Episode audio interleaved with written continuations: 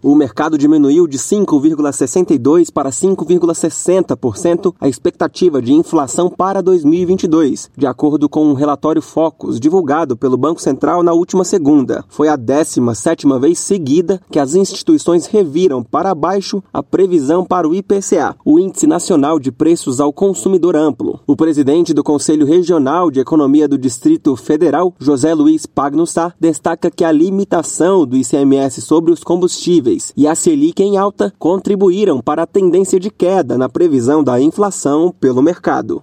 A expectativa para o produto interno bruto, o PIB, em 2022 aumentou de 2,71 para 2,76%, segundo o Focus. Foi a segunda alta consecutiva da estimativa. Para 2023, o mercado estima que o PIB vai subir 0,63%, ante os 0,59% projetados no relatório Focus da semana passada. Já a previsão em torno da Selic a taxa básica de juros da economia permaneceu em 13,75% para 2022 e em 11,25% para o ano que vem. Reportagem Felipe Moura.